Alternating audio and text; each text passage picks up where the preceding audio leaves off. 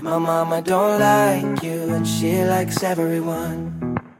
当时在英国还大吵架，那个真的是大吵架。But I was wrong. 他根本就不听劝，好吗？一整个好了伤疤忘了疼。不是他那个逼眼怎么会有那么多就是乱七八糟的暧昧对象？王主任一拖四旅行，所谓眼睛在天堂，身体在地狱的这种旅程，我这都不以后都不参加了。欢迎收听茉莉花的真心话。大家好，我是王主任。我是秋秋，我是十一，上一期我们聊了跟茉莉花们叽叽喳喳的欢快旅行，但其实并不是所有的旅行都这么快乐的。我们发现大部分比较糟心的、吵到摔门或者是当即取消旅行计划的这一些旅行，大部分都是在伴侣间出游的时候发生的。那情侣出游一定会分手，或者情侣出游一定会吵架，这到底是不是一个诅咒呢？我其实之前很少跟另一半一起出游，只有跟上一个前男友出游过。有一次我跟他去东北旅游的时候，真的是非常的思念我的茉莉花们。就当时我们在一个景区里面，然后我看到有四个姑娘，就是她们是一起结伴出玩的。在那一瞬间，我就说出来了，我就立刻把我的那个内心话讲出来了。我说哇，跟姐妹一起出去玩，感觉好好玩啊！我好想跟她们出去玩啊！前任听到我说这句话的时候，就立刻有一点黑脸，你知道吗？他吃醋，就是之前小赵还和我探讨过这个问题。那所以十一跟小赵出去玩，我其实没有怎么跟小赵一起出去玩过啊，因为我们是吗？我呀，就怎么一起出去玩呢？而且小赵他是更习惯跟自己的朋友一起出去玩的类型。他比如说有什么想做的，他可能优先会考虑他朋友，不是会优先考虑我。而我可能基本上出去玩也会优先考虑到我的朋友，不会考虑到他。就我们俩属于各玩各的那种。之前就他来英国玩了一次，但我觉得这个也不算是旅行吧。这肯定算、啊你们算吧，而且当时在英国还大吵架，那个真的是大吵架。那个时候我的 deadline 已经近在眼前，你知道吧？有很多的作业火烧眉毛了。然后我当时其实整个人就属于一种火急火燎的状态。小赵来英国玩了嘛，我就知道这个死线就是就打在了脸上，就逐渐靠近。所以说我一边要写论文，然后一边还要和他出去玩。就在有一天早上，我们准备要去去布莱顿那边玩的时候。我们其实提前一天大概商量好了一个大概的行程，但是在出发的时候，我们俩就因为可能买票，还有今天整体的安排的，在 Kings Cross 大吵了一架。吵架的基本内容就是到底要不要去白牙这件事情。就那一天，要不然是我，要不然是他，总之有一个人那天是不想去白牙的。那你们怎么处理那个状况了？因为你们相当于是还没有出发的时候就已经吵架了，对又处于一个就吵得很严重的那种情况下，你们当天还是按计划进行的这个旅程，还是立刻就回啊，家了？那没有，那那并没有。所以我说当时肯定有一个人是坚决不想要去的，但是我现在不记得那个人到底是谁了。那个人是我的可能性比较的大。当天就在 Kings Cross 旁边吃了一个早餐，因为这天出发的非常早。吃完早餐过后，其实情绪就已经缓和了一点点了。然后在伦敦在城里面逛了一下，然后回家就接着写论文。我感觉发疯的人应该是我，可能在日本那一次是我和小赵两个人都在发疯。我们之前去京都玩的那一次，其实那一趟去京都的旅行不是我和小赵两个人，当时小赵有一个朋友，他要来日本玩，那我们就一起去京都。其实之前我已经去过京都几次了。这个同学呢是小赵他的 gay 蜜。最开始我会觉得说他的朋友其实很奇怪，为什么要和一对情侣一起出去玩？请问你们晚上是怎么怎么住的？那当然是他和他的 gay 蜜一起住啊。啊我以为是你们两个住，对啊，那你们是这么住吗一起住的呀。然后你一个人住，我一个人一间，独享了那整间双人床的卧室，非常的完美。我太震惊了，这个故事。当时我其实并没有对这个事情产生一些想法。我当时最大的疑惑其实就我之前认识的 gay 蜜们，他们是不会和一对异性恋的情侣一起出去玩的。我当时就在想说，哇，这个男生真的好有趣，他为什么要跟我和我的男朋友一起出去玩？他的这个 gay 蜜，他只是需要去到京都就好了。至于要去京都玩什么，他一点想法都没有的，他就需要一个人带着他走。对，那个时候的小赵，他还是一个接人，他还要去把控一下旅行中的过程。小赵之前是一个很文青的人，你知道吗？对京都有非常多自己的理解和想法。我和小赵就产生了非常多的关于要去哪、关于要吃啥之间的这样的一些争论。当时两个人也没有到吵架的这样的一个地步，只是在争论说到底要去哪里玩。他的那个 gay 蜜，他可能也没有去劝架，他整个京都三天可能都一直是十一说要吃东，然后小赵说要吃西的这样的一个状态吧。那他就是眼看着两对异性恋情侣在吵架，然后不敢说话的那一个。我和小赵都想要让他的这个朋友在京都有一个更好的体验，所以说我们在中间针对吃什么、他去哪里，更糟糕对，产生了一些 小小的讨说。我可以吃麦当劳，你们不要再吵。可能他当时心里面也是想的，我可以吃麦当劳，就你说的拉面和他说的这个寿司，对于我来讲都是一回事。只有你们别讲话。跟他目前还没有绝交，还是应该也没有对他造成太大的伤害。因为你们只出去玩过一次，知道情侣吵架要怎么办。第一次去哥本哈根就是非常糟糕的旅行，为什么呢？因为当时有个同学他有一辆车，然后那个同学是一对情侣，他就说从瑞典开车去哥本哈根，路上那小情侣还吵架了，然后跟马姐就这样呆呆的坐在后排，没有说一句话。大眼瞪小眼都 秋秋后来跟我说，他们不是一般的吵架，他说你现在给我停车，我要下车。对，然后那个男生就把车停下了，那女生就出去，然后那个男生就又冲出去找他，我跟那个白妹姐姐就交换了一下眼神，他说怎么办，然后我就说别说话，就是完了以后，最搞笑的是那个男生还来怪我们两个没有劝架，天呐，你们到底是做错了什么？要去参加这一次旅行？就是有点那种抱怨，抱就是哇，你们两个都不会劝架的吗？我们以前在一起吵架的时候，谁谁谁，我们共同朋友就劝架，我们俩就可以下台阶，怪你们没有给他递台阶，天啊太好笑了。太好笑了你。们这次旅行规格未免也太高了一点吧？我后面好像都没有跟情侣出去过，除了你又跟他们俩出去了，去米兰那一次，对对对，后面我没有去。你为什么就不听劝呢？他根本就不听劝，好吗？一整个好了伤疤忘了疼。不是不是，我跟你说，我在认识主任之前不是现在这个样子，我也没什么过多的思考，就是那种都怪我。就 是很软的柿子，你知道吗？就是球球那个时候是一个不太会 say no 的人，别人让我去就说 OK，他说：“哎，我们要去去米兰，你要不要跟我们一起？”然后他就好吧。好啊，对我 是这种人。关键是他们那一次去米兰的那一群人，就秋秋有来问我，他说：“哎，是小胖他们说还有腌菜和白姐要不要一起去？”我说：“啊，这个组合好奇怪。”我说：“我不去。”然后他就去了，去了回来就跟我说：“他说我们几个绝交了。我跟你说，我跟王主任就是因为这件事情，那他在抱怨到可能十一二点钟，我们两个就觉得找到了知己。我为什么不喜欢这个地方？因为因为那次看旅程的那个感觉太差了，太糟糕，我都不记得我玩了什么，没有任何美好的回忆，就只记得吵架。所以我非常讨厌这趟旅行，以至于我非常不喜欢这个地方，我后面再也没有去过”。那你会因为玩的不好就不喜欢这个旅行？不喜欢那个地方。那我跟你完全相反，之前我都没有觉得上一次跟十一和大脚去海南玩的时候玩的不好。我是觉得那一趟我玩的挺开心的，但是后来我发现前男友有多计较，以及有多少心眼儿，因为我觉得这个人很不重要，我甚至都把他从我的海南旅行的记忆里抹去了，你知道吗？就是都抹去了，只是我抹去了所有。的，但我只是把他抹去了，就是回想起来那一次海南跨年，我觉得还是很好玩的。就即便他做了很多就是觉得很恶心人的事情，哎，这个事情说起来真的很奇怪。他不是当时带了他的暧昧对象，他现在的老婆，孩子的妈，我不管你跟你的暧昧对象是不是有一些暗流涌动了，但明面上我们还是在交往的关系。一开始呢，其实就这个 trip 不是我提出来的，是他给我说，同事们他们要去海南玩，你想不想跟我一起去 join 他们的 trip？真假的？我以为这个局是你组的，最开始。不是，一开始是他这么说，嗯他说他的同事就是要去海南玩，他他问我我想不想去，我想去的话，我们俩就一起 join 他们，就变成一个大 group。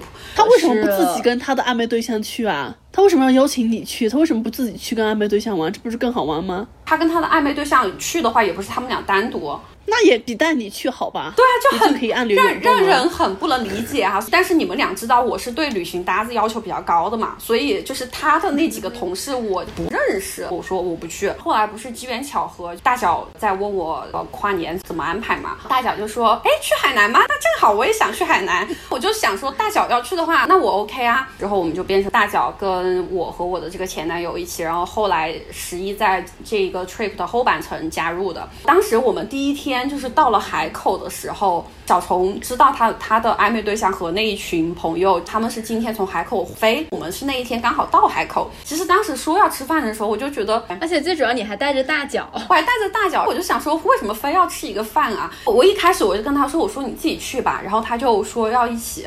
我跟你讲，我到现在都没有想通，为什么他非要大家一起吃个饭。追求那种我跟你讲，他就是为了给他的暧昧对象展示你和大脚才是一对。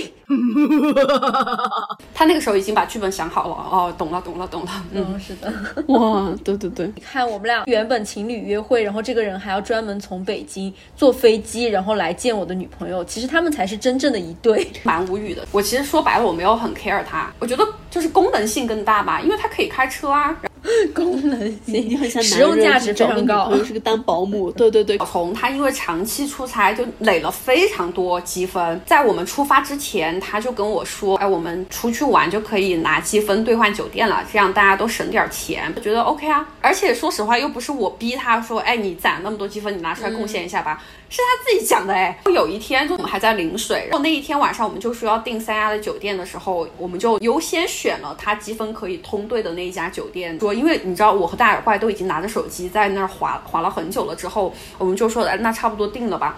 他就整个人装死了，就开始你知道吗？他可能已经想要把这个积分用在和他暧昧对象下一次来海南的时候了。这个是一个，然后第二个是因为他可能觉得如果给钱的话，你们就可以 split，you know。但是如果你们用积分的话，他可能觉得大脚怪怎么要怎么付他钱这个事情，他不想大脚怪占他的便宜。我一开始我我可能问了他两遍，他都没反应，然后。因为你是个很迟钝的人，对，我很迟钝。然后完了之后，我就想说，为什么在装死啊？你确实很迟钝。我当时的语气可能就是这样子，我说你到底定不定？然后他就开始跟我说，哎，你看，就是这个积分当时是多少钱积到一分的，现在我要拿，比如说现在我要拿五百积分去 换这一间房，那等于的钱可能是一千一晚，但是我们现在如果直接拿钱定的话，就是七百一晚。就他说完这句话的时候，我就不理他了，我就直接跟大怪说，我说大怪，我们自己定吧。我真的非常讨厌已经出行了临门一脚，然后还在那里算积分、算钱的情况。我觉得这些事情会成为我旅行中间非常不愉快的一些回忆。这是死吝啬鬼，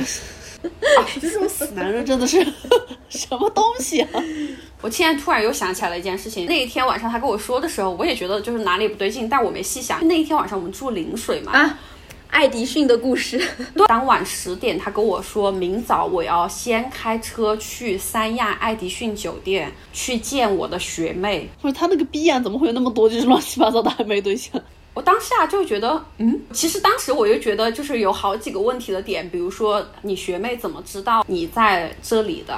因为 apparently 他没有发任何的东西在社交网络上，啊，但有可能是他学妹发了，然后他可能看到了过后，他说：“哦，你也在三亚，那让我们明天早上一起享用一个完美的早餐吧。但是这些问题我都没问，我想说，哎，我就我说真的，我 不 care，真的，我就说，哦，那你明天早上几点去？他就说几点几点，然后他还跟我说什么什么时候之前就回来，我心里面想说，爱回不回，真的。只要在固定时间来把我接上就行了。所以他就不接你了吗？他去的爱没有，他先接了主任的，然后他们再过来接的我。他为了这一顿饭，然后往返三三亚和陵水，你知道吗？就是觉得超好笑。第二天一早就只有我跟大怪了嘛，我们就去了陵水的海滩。哇，那一天早上玩的可开心了，我不是还剪进了我的 vlog。所以你和大脚才是那个真正的于在一起了，对对，终于单独在一起了。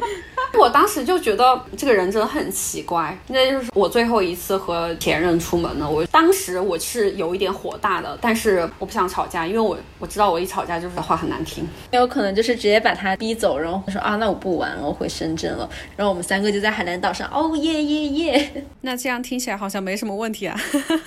我现在回忆起来，我都觉得那一次海南玩的很开心。我觉得是因为跟十一和大脚怪一起玩的非常开心，而且再加上海南的天气很好嘛。所以有的时候你会发现，就是跟那种不对的人，如果在这趟旅行中间还有对的人，还有你开心的事情，其实他就不会那么的糟糕。是的，我不想跟男的出门呢。吝啬男，哦，那我要说一下，我虽然不想跟男的出门了，但我觉得跟小赵还是 OK 的。知道为什么 OK？小赵是一个会在出其不意的地方，就是发现到他好笑的。那我问一下你们，你们觉得和另一半一起旅游之后关系是更好了，还是他怎么是这种人？换一种思路来说，这是非常好的旅行，是非常好的检验另一半的一个方式。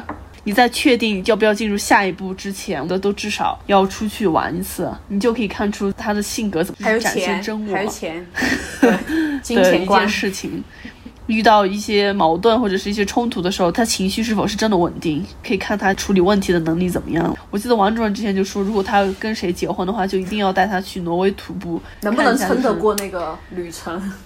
说实话，我第一次和十一一起出去玩，就是去丽江的那一次旅行，体验也是不好的那一面大过好的那一面的主要原因，我觉得也是因为和我当时的前任一起出去玩了，并且在这个旅途中还有另外一对关系说不清道不明的男女，导致了很多问题。那个组合真的太奇怪了。我十一、海里、科科和 海里又出现小美。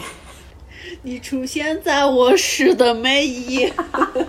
哎，但是海狸那个时候和你不是情侣关系了吧？是啊，就是出国前，就那个时候是情侣关啊，就那个时候，我那时候还没跟王主任确立关系，他就老跟我讲这个旅行来着。天呐，那我当时，我现在肯定不会跟你们出去玩了。真的就是人物画一下像，就是跟一对非常着急的情侣，你知道吗？这个着急的程度不是说他俩人很着急，而他俩这个关系非常的着急。带了一个这个叫什么，满脑子都是男人，都是恋爱的女生，然后再带了一个之前完全没有接触到的男生，五个人浩浩荡荡就出门了。对，科科是最后一分钟才被我们选定要加入这个旅程的，因为科科是一个人畜无害的选项。但是其实科科在整趟旅行中间也扮演了非常重要的角色，也是翻云弄雨的一些。对我们后来没有想到，因为它发展出了一些支线剧情。就首先，我觉得这一趟旅行为什么在我心中算是我出门这么多年的经验里面不怎么好的一段记忆，就是从出发开始我就非常的俩俩挂，我真的整个大俩挂。那个时候的我是一个领队，你知道吗？我是真的是领队。是的，真的是领队。在那个年代去买火车票是需要去火车站的窗口买的，就是还没有那个一二三零六这个 app。我就得把他们四个都从家里抓出来，真的是抓出来，挨个挨个打电话，让他们几点几点到火车站集合。到火车站这个事情就已经耗尽了我一半的力气了，因为我记得当天海里就大迟到，迟到了一个钟吧，是不是？是的，我反正记得他当时是出了什么状况，要不然是忘了带身份证，要不然就是没有按时来，反正当时就是一个大抓狂的，还没有开始买火车票，我就已经掉血掉了一半了，你知道吗？还没有出门。这应该是我人生最艰难的一次旅行了。我们是卧铺 火车，就一一拖四，王主任一拖四旅行。我的天，就就我们是刚好一整个车厢，我们五个在一整个车厢里面，先到了昆明，到了昆明之后，我们在昆明晃了半天。哦，当时我印象特别深，第一天出师不利。我们到了昆明之后，好像是下午一点多进到主城区去吃饭嘛。然后那个时候，我的所有旅行攻略都是来自一本叫做《Lonely Planet》的那个旅行攻略。网络非欠发达的时期，他给我介绍了昆明必打卡的那个景点，有一个叫金马碧鸡的。然后我们浩浩荡荡的一群人，饿着肚子，一点钟还没有吃午饭，到了金马碧鸡坊之后，就 在一个牌坊下面，两个牌坊。气死我了！就赶紧在附近找个吃饭的吧。我们后我们才发现，原来出了成都或者叫出了四川之后，不是每个城市都是二十四小时有吃的的。你记得吗？就第一顿就遇到了一个闭门羹，餐厅老板就说厨师下班了，因为已经两点钟了。当时我们几个人就是那种文化冲击，两点还有厨师下班这种事情，之前可能从来没有想过厨师还会下班。就在四川，除了那些比较大一点的酒店，可能会有这种所谓的下班，不然都会有吃的可以吃到吧。出发就一整个出师不利，到了丽江之后玩了什么，我已经完全不记得了。我所有的记忆都是在束河的那一天。我也是，我所有的记忆也都在去束河的那个路上。从丽江古城到束河古城，就是属于那种不长不短的距离嘛。踩单车过去束河古镇，我们就去租了单车，之后死都没有料到。竟然有人不会骑单车，小美小美骑单车。小美她是生长在一个地势比较崎岖的城市，所以他们那个地方不骑单车，他们是那种上坡下坡，因为他们那边已经靠近重庆了。真假的？但小赵就会骑单车，哎，我以为他只是怕受伤，所以不想要骑单车。不是，那他之前没有说吗？他没有说哦，我不会骑单车。我记得他之前没有，因为这是一个非常突然的信息。就是如果知道他不会骑单车的话，其实一一定程度上，我们应该就会换一个交通方式。然后科科就开始，你知道男的嘛，就是很珍惜这种教人的机会，他就说：“哎，我来教你 踩单车吧。”教了他可能两个小时。我跟你说，从呃丽江古城骑到束河古镇只要半个小时，就是慢慢骑都只要半个小时。教了他两个小时都没有骑到束河古镇，我当时就已经一整个火大了，我就说我们先走。你们不可以先走吗？我们就是先走了呀。你知道主任那个时候已经生气了，然后海狸是属于一个完全懵逼的状态，你知道吗？我觉得海狸他完全没有办法了解到目前的状况，就是主任在生气，后面两个人在打情骂俏。那不 换一个换一个词语，海里从那个时候就是那种犹豫不前的人，他既没有骑快一点来追上我和十一，跟我们两个一起先去束河古镇玩，他也不好意思去打扰科科和小美在那儿你侬我侬的那个 moment，他就在中间 慢慢悠，我也不等他，我就跟十一我们两个就先去逛束河古镇了。逛完之后，他们俩终于能骑到那个古城门口了吧？就那个时候我已经非常火大了，我就说差不多回去了。然后他们两个后来全程反正蛮暧昧的，其实我当时很好奇，为什么科科和小美他们不把车还回去，然后直接坐公交来？对为什么一定要在那个路上去学骑自行车？他们可能都很享受交和被交的，这就像一个约会，你知道吗？嗯你不记得那天晚上我还被骂了吗？小美就在学自行车的过程当中受了一些伤后，我就被她当时的另外一个暧昧对象 在 QQ 上面天天来跟我聊天，说我为什么没有保护好小美。我当时其实知道他们是也在暧昧的过程当中，当时他就是义正言辞的来告诉我说，问我为什么没有保护好小美的时候，我其实当时是有一点点懵的。我会想说，哎，我是谁？我在哪？我为什么要保护小美？当天晚上应该就给主任吐槽了这个事情，我当时觉得非常的不可理喻，是有一点点小小小的生气在里面的。后来我们觉得在丽江玩的不是很尽兴嘛，我们都没有去什么玉龙雪山啊。天就说我们把这个 trip 再 extend 一下，然后小美就说我要回去看外婆。不可以让可可陪她回去吗？小美她不是就坚持要回去看外婆，她就反正一点都不做让步。应该是我有提出来说，那就让小美回去吧，我们剩下的人继续玩。可可就跳出来说，怎么能让她一个女孩子一个人回去？我们当时是要还是要回去啊还是要坐火车回去？最生气的点来了，海里就说：“对啊，你怎么能让她一个人回去？”我想说，啊、怎么回事？海狸一定是收到了飞这时候你说话了我跟你讲，气死我了！感觉我好像我们俩是那种找事儿的人，我们就想说算了吧，以后又不是不来丽江，我们就一起打道回府了。那一趟旅行，当然一是因为离的时间实在太远，我现在能记得到的三件事情，就是第一件就是买火车票。我当时到火车票售票点的时候，我感觉王主任已经要炸掉了。那时候还年轻，对现在就不会炸了。第二件事情就是在金马碧鸡坊下面，五个人非常像那种痴呆的地方马 B。机房下面都是痴呆的人，对，不是你们也是其他人，就是不知道来这个地方干嘛，也不知道到底要看什么，但总之这是一个景点。还有第三件事情就是在束河看小美和可可两个人骑自行车，我那个时候还算会优先去考虑别人的这样的一个人。那就是想说啊，天呐，会不会觉得是我和主任两个人是偏要让他学会骑自行车？现在我就会觉得说啊，那是其实他们俩就是约会的一种方式。是的，我想问一下本地人，所以金马碧鸡坊到底为什么它是一个景点？金马碧鸡坊下面就很多人就是会一脸懵逼的看着那个牌坊，然后问鸡呢？金马和碧鸡去哪儿了至？少你得有个同鸡对吧？没有，没有同鸡。你们在旅行过程中间有遇到过因为语言不通产生的一些误会或者是抓瞎的事情吗？我自己之前去法兰克福面试的时候，在一个地下的商场里面要去买面包。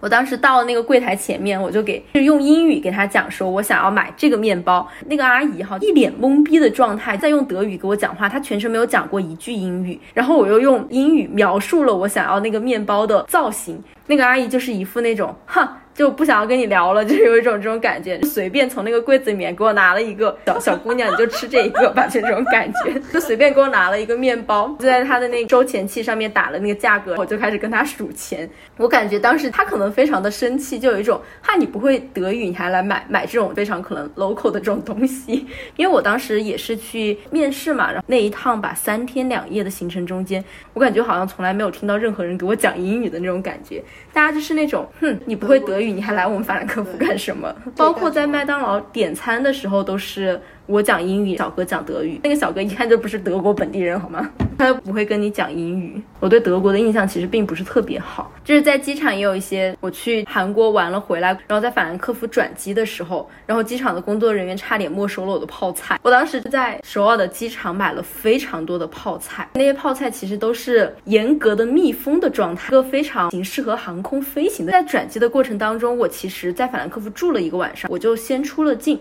然后第二天入境的时候，我就想说它也不是那种超标的液体，它只是一包泡菜而已。在安检的时候就被三个工作人员突然围住，因为我可能买的数量稍微有一点点多。它是一个实景包装，这里面有各种各样的泡菜，它不是大袋的，它都是那种非常小的，就是一包卫生纸这种大小的小的分装袋的，你就可以理解为差不多二十小包一抽的那种。我买了两提。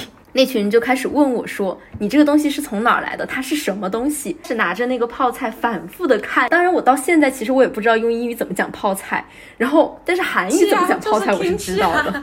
我说这是泡菜，那三个人就是嗯，泡菜，我就给他说我说这个是吃的，是韩国的一种小吃，是特产。他们在看的过程当中，就会就问我说为什么要买这个东西，就有一种我好像带了一堆什么鸦片一类的那个场面，非常的滑稽，因为我确实买的非常多。你可以理解一下，在英国真的没有什么好吃的东西。刚想说你为什么要从天呐绕了半个地球，从韩国搬两圈泡菜就回英国？他们就问我说为什么要去买这个泡菜，我就啊因为就是好吃啊，英国没有什么吃的。然后我当时就说我说哎不然我分你们几包。我说完这个话了过后，当他们看到我想要打开这个包装开这个里面的东西的时候，他们就把这个东西给我，就说你走吧，你走吧，这个泡菜危机才这样解除。其实我在整个过程当中，我都不知道他们到底在疑惑这个泡菜什么东西，单纯的有一种为难。说起这个法兰克福的机场，我觉得在欧洲都是非常有名，因为他们非常的严格。我听说过很多很多人在法兰克福被睡的，就特别搞笑。我有个同学，他是美国人，就叫他 Jack 好了。他从法兰克福飞飞到欧洲的时候被睡了，对，被要求缴税。你知道美国人就是各种什么苹果三件套、呃 N 件套吧，就是各种苹果，所有他都背上税，除了他的电脑。你知道为什么吗？因为他的电脑是那个他的 case 是像一本书一样，他们以为他是一个 huge Bible，电脑就没事。不行，这个故事真的笑到我。我觉得这故事真的太搞笑了。他们看到这个 Bible，然后就没有打开它。好，以后学会了，大家就是挑选手机壳还有电脑壳的时候，就记得挑选一下就是外壳的内容。对他非常搞笑，他甚至都不是什么信徒，但因为他就觉得好好玩那个。机场是出了名的，当时我从来没飞过汉莎，就是因为汉莎必须要去法法兰克福转机。在香港不是哑巴瞎子，在香港的情况是你以为你知道这个是什么，点上来的时候你就嗯，就是因为香港是用的繁体字嘛，他们有很多的字是那种，首先在简体字里面火星文出现的，字是那种有点像古字一样的东西，香港还在沿用这种中文的习惯。就有一次，香港有一家蛮有名的餐厅叫太平馆，我不知道你们有没有去吃过。反正有一天中午，我跟我同事去太平馆吃那个 lunch set，打开那个菜单之后，我就看到了五个字。那五个字里面，我只认识牛和饭这两个字，其他的字是什么呢？我要跟你们描述一下，它整个连起来是霞咸牛粒饭。它是什么东西呢？就是那个匣字是一个火字旁一个合合适的合一个，你们知道这个字读什么吗？我都不知道。当时吃到那个踩雷的东西之后，我才去查的，它读作匣，它的意思是就是用火烧过的，火烧过的那种是吗？对，是烤类的东西，对吧？你觉得它是烤过的吧？觉得这个应该是个安全菜的原因是因为它是个牛，但是当时端上来，我给你们描述一下端上来什么东西啊？虾咸牛力饭，它端上来是 首先它是清汤的，它是它是完全清汤的。你知道广东话牛力是什么吗？肠吗？就是牛舌。我以为是牛鞭。就是首先就是内地的 大陆用牛力这个东西吧，我们一般都会说牛舌。然后端上来的时候，它是一碗白水。两片大概有五厘米这么厚的牛舌，两块五厘米厚的牛舌泡在一个清汤里面，里面有一些海盐，因为它是咸的嘛，它叫虾咸牛粒饭。我那天中午没吃，你知道吗？我吃了一口。你不可以问一下那个服务员吗？我说这个菜是就是推荐菜吗？他说是，是他们家的 signature 之一。但牛舌的话应该还好吧？不是，就是我们普通人吃牛舌，牛舌是薄薄的一片，火烤过的，在那道菜里面的牛舌有五厘米厚，你知道吗？就像跟牛接吻一样真的感牛舌，那觉是，真的牛舌好吗？牛舌排，人家用料一点都没有省好吗？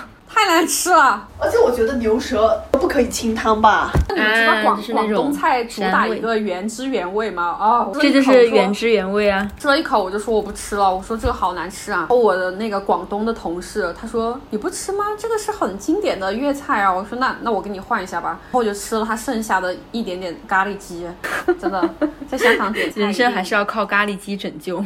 在咖喱鸡和咸咸牛舌排之间，你选择了咸牛舌排。我以后再也不会点这种我以为我知道它是什么，其实我不知道它是什么的东西了，这太恐怖了。我一开始看到这个名字的时候，我会想它是不是那种什么牛肚啊，就是那种咖喱烩饭牛肚，就那种咸牛肚烩饭。恕我直言，这个名字一看就非常的不香，好吗？因为有咖喱这两个字的话，你就可以随便点。安全牌，主打一个安全牌。旅游目的地我也蛮挑的，哎，其实也不是挑吧，其实大部分的地方我都我都愿意去，但世界有几个地方就是我这辈子都不会去的。第一个就是印度，我觉得那地方太恐怖了，我还挺想去印度的。我不会，我绝对不会纪录片吗去是吗？我觉得非常的不安全，连我心这么大的人，我都觉得我去不了这地方。其实我是蛮喜欢印度的，我之前看维斯安德森的《穿越大吉岭》，哦，我觉得拍的好漂亮啊！我关注了很多 YouTuber，他们就是很爱去印度的那种 YouTuber，觉得看看就好了。还有就是俄罗斯。我觉得俄罗斯很美，但是，嗯，俄罗斯很美吧？觉得呃这辈子我不去，我可以。觉得我是有一些穆斯林国家，我土耳其也是穆斯林国家，不是那种非常穆斯林的国家，类似于沙特之类比如说的。沙特阿拉伯，对，我不会去那国家。沙特阿拉伯还好吧？哦，那个很不好，那个很不好。哎，那是阿联酋还是沙特阿拉伯？阿联酋，哦迪拜是在阿联酋的。哦，我觉得阿联酋还好吧。嗯，我没有想去对女性很不友好那种。就是阿联酋我也是可以不不去。就那个地方，关键是它没有什么可一定要去的。它最有名的那个景观也是人造的啊，就是什么棕榈岛啊。啊，那我可能不是具体的某一个地方，哎，某一种类型的旅程我是不会去参加的。走地鸡式的旅程，这我一定是不会参加的。就现在，就比如说什么要我去长川壁，不要叫我了。虽然很喜欢看各种各样的爬山和户外徒步视频，要我实实际上去。对对对，那就算了，我在 4K 高清的屏幕上面看一下差不多了。要付出一定体力劳动的旅行，我现在基本上属于不参加的。还有一些那种，比如说去到一个地方，点与点之间的距离非常的远，我今天到这个地方就得住下。然后第二天早上看一个景点，匆匆的要赶去下一趟行程。现在我基本上不会再想要去所谓这个叫什么特种兵式的行程了。是海拔高的你也不去啊？啊，对海拔高的而且我晚上没办法好好洗澡的地方，我也去不了呀。对我也不去，是的，这跟国家没有什么关系。提到那个川西，就晚上没办法洗澡，我真的很难受，川西可以洗澡，川西不能洗澡，高原不能洗澡，就不能洗澡的地方我都不能去险。，危险，滴滴滴主要是我不高反，所以我还是可以洗的。啊！我要高反。白天有多累，晚上你就要回去躺一下，然后洗个热水澡。如果不能做到的话，就我没办法啊。今年从日本回来，我也说我就是暑假的时候再也不会去日本了，太热了，真的太热了。整个行程我可能每天要讲一百遍，好热好热，今天真的好热。所谓眼睛在天堂，身体在地狱的这种旅程，我就都不以后都不参加了。回来我暑假跟你们去日本，我想说热死了，我不去。美国就是我觉得这辈子不去也没有关系的一个地方。美国在我的心目中已经在另外一个另外一个星球了，在我的这个世界和地理观中间，就是欧洲还和我们连在一起的嘛。英国一定程度上它也连在一起的，但美国在在我看来，它其实就已经在外太空那种感觉。我需要坐很久的飞机才能够去的地方，我选择不去。美国是我不会主动去的地方。对我觉得如果比如说秋秋他要去，他叫我，我会去。啊，对，就发起是一群人一起的话，不会等到我俩发起的那一天。实际这个美国在外星球就是美国人自己给自己的定位啊，边缘政治就是这么搞的。哇，你真的已经不愧是体制内。对，哇，这要跨越整个太平洋，还真太远了。美国唯一我可能想去的只有夏威夷。迈阿密很值得去好吗？啊，到处都值得去好吗？啊，求求你就是美分啊！美国哪儿你都觉得值得去，好吧？你能说出来哪儿你不想去的吗？可能只有中部的那些什么荒凉的地方你不想去吧。在我的心中哈，是什么关岛再近一点的冲绳，感觉好像都可以代替的样子。自去洛杉矶你一个人要飞向巴黎，尊重各自的决定，维持和平的爱情。